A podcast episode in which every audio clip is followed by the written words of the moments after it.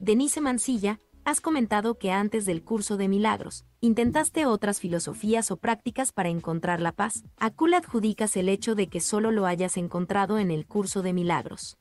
¿Y lo en otra práctica espiritual?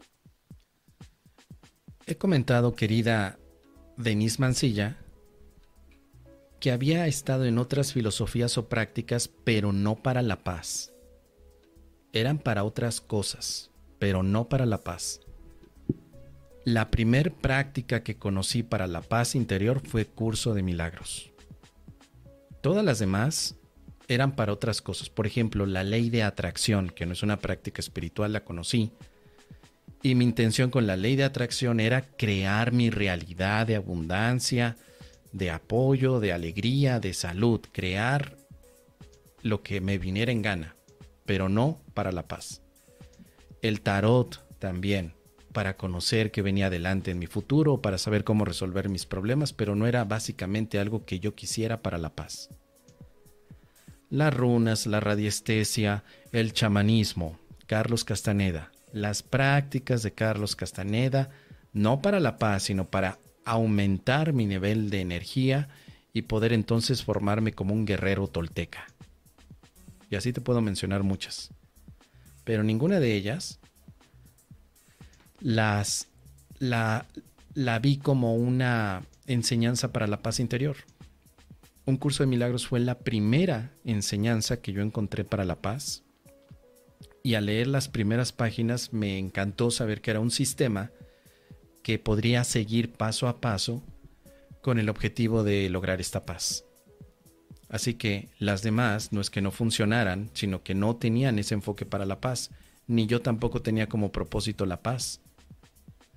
El curso de milagros me funcionó porque es un curso diseñado para la paz y que además tiene un sistema que me parece bastante específico para los que somos muy, pero muy analíticos. Conozco el Vedanta, dice Ángel García.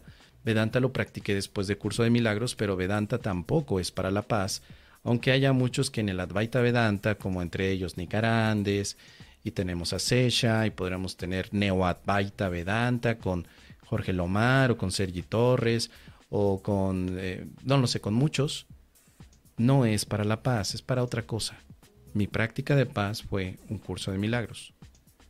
Y aunque se me atravesó también el budismo tibetano un poco antes del curso de milagros, no lo veía tanto al budismo como un aspecto de paz tampoco. Lo veía más bien como un aspecto de iluminación, de, eh, de acrecentar la conciencia. El curso de milagros fue para mí en el año 2009 directamente la experiencia que yo necesitaba y quería, porque no fue sino hasta ese curso, hasta el curso de milagros, que me di cuenta que efectivamente lo que yo quería era la paz. Si no te das cuenta que estás buscando, cualquier cosa que encuentres sigue siendo algo sin significado. Tal vez yo estaba buscando la paz en el momento que entré a la ley de atracción, pero no sabía que estaba buscando la paz y utilizaba la ley de atracción para tratar de crearme una realidad a mi antojo, lo cual tuvo resultados nefastos. Pero en un curso de milagros, el objetivo y los medios estaban claros.